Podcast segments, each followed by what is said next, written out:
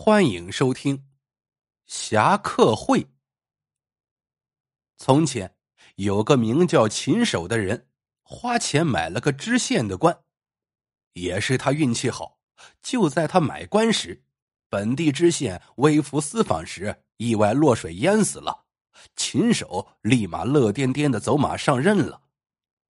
秦守管的县属于中等县，不太穷，也不太富，但本地有很多有钱的主，比如开粮店的张大户，以及本地的三大地主，都是家财万贯的。这些人见新来了县太爷，自然都懂规矩，让管家拿上见面礼，先拜会一下，然后。就轮流在县城里最好的酒楼设宴，给秦守接风。秦守倒也是来者不拒。没过几天，秦手收钱的机会又来了。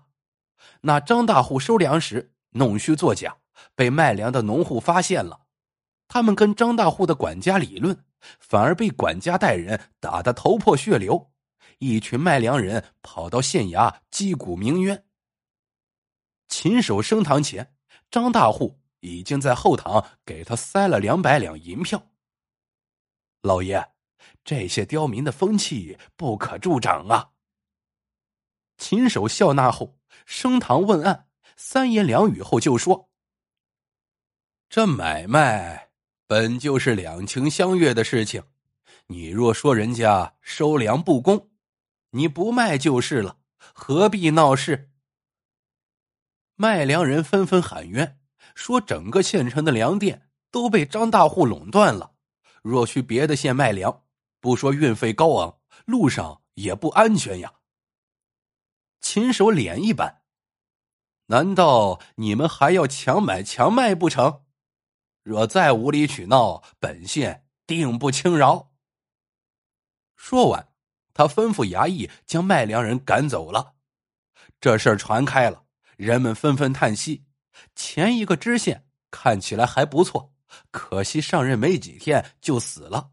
现在还真是一个不如一个。第二天早上，秦守还没有睡醒，师爷就慌慌张张的跑进来，说：“老爷，出事儿了！”秦守跟着师爷来到大堂一看，顿时脸色惨白。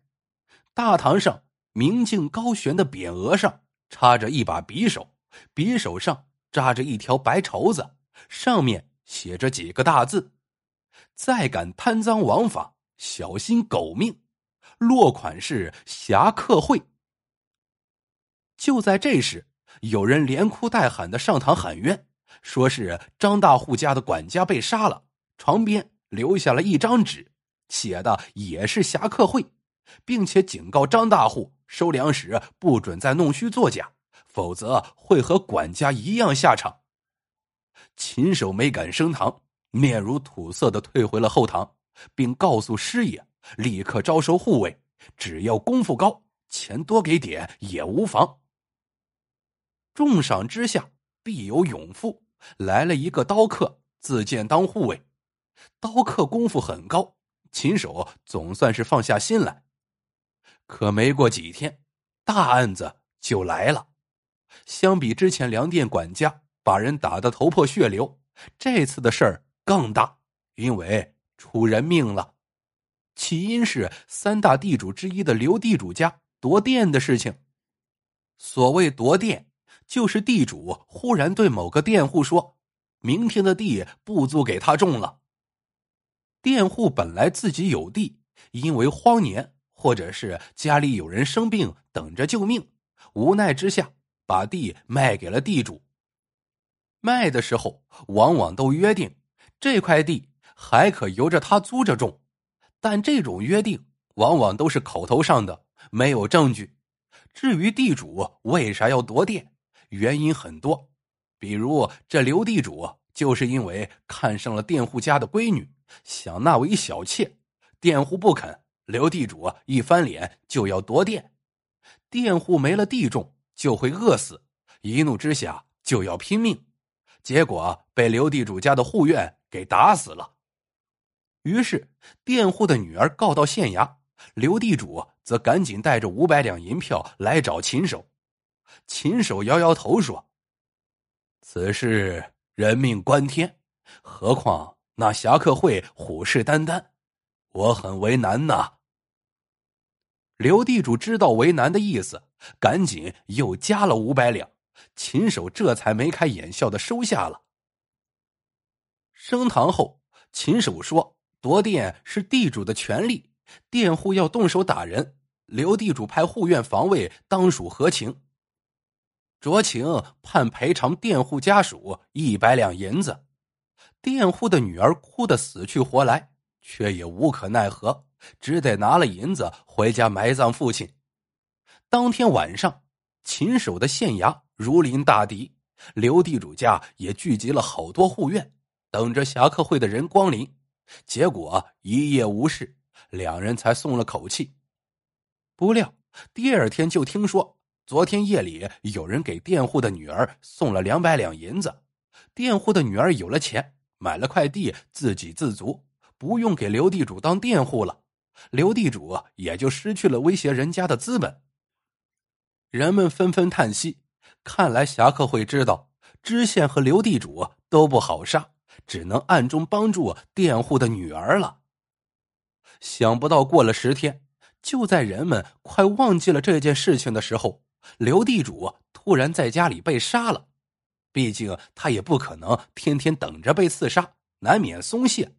刺客呢，功夫又高，四个护院都受了伤，虽然也打伤了刺客，但没拦住对方。第二天，刘地主家的人去县衙告状，才得知县衙里昨晚也发生了一场大战。如果不是护卫功夫高，秦守恐怕也没命了。即便如此，护卫也挨了一刀，在后院静养，搞得秦守一个人连升堂都害怕。秦守觉得一个护卫也不够安全了，让师爷再发公告招人，同时上报府城，请求派兵捉拿侠客会。很快，府城派了几个功夫好的捕快，在县里查了半天，啥也没查出来。毕竟侠客会的人长啥模样，是男是女都不知道，从何查起呀？最后只能是不了了之。侠客会如此生猛，本地的其他大户都害怕了，行事也谨慎起来，包括开粮店的张大户也不敢明目张胆的欺压卖粮和买粮的人了。虽不能说毫发无差，至少不敢缺斤短两的太明显了。这些大户越来越谨慎，欺压民众的事情自然就少了，打的官司也就少了。官司一少，秦守收钱的机会自然也就少了。他心急如焚，让师爷去暗示那些大户要孝敬他。那些大户不敢欺压民众，暴力自然也就减少了。加上没有官司，没什么事可求秦守的，于是都不肯出血。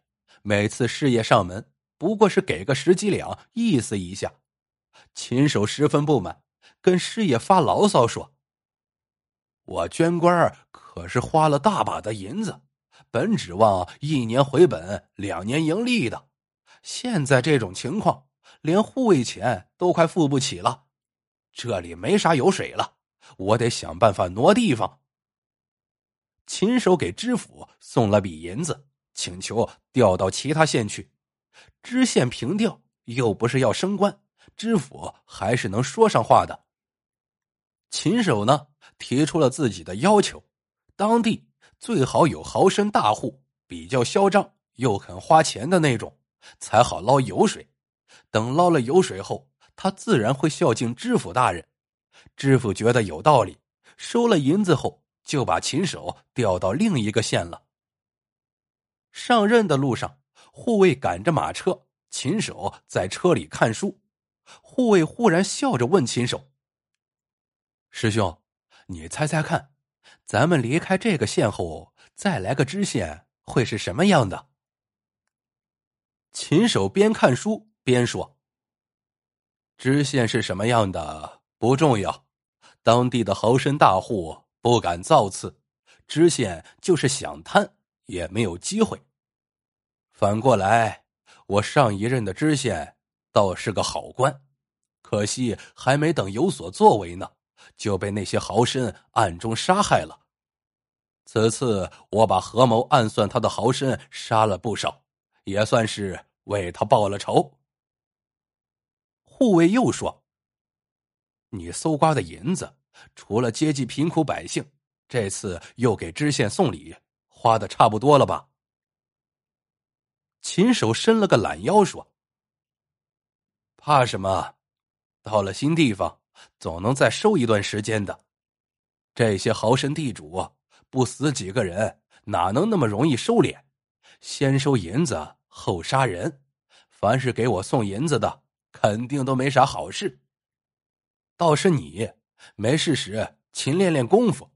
我杀张大户那管家时，他们都没看见我人影。”你倒好，杀刘地主时还让人家护院砍一刀，要不是我说你为了保护我受伤了，没准儿就让人看出破绽了。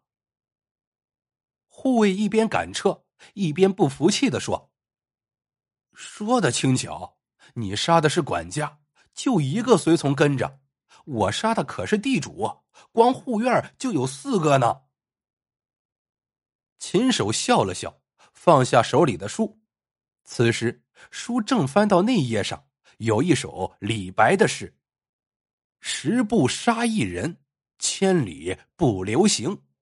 事了拂衣去，深藏功与名。”好了，这个故事到这里就结束了。喜欢的朋友们，记得点赞、评论、收藏，感谢您的收听。我们下个故事见。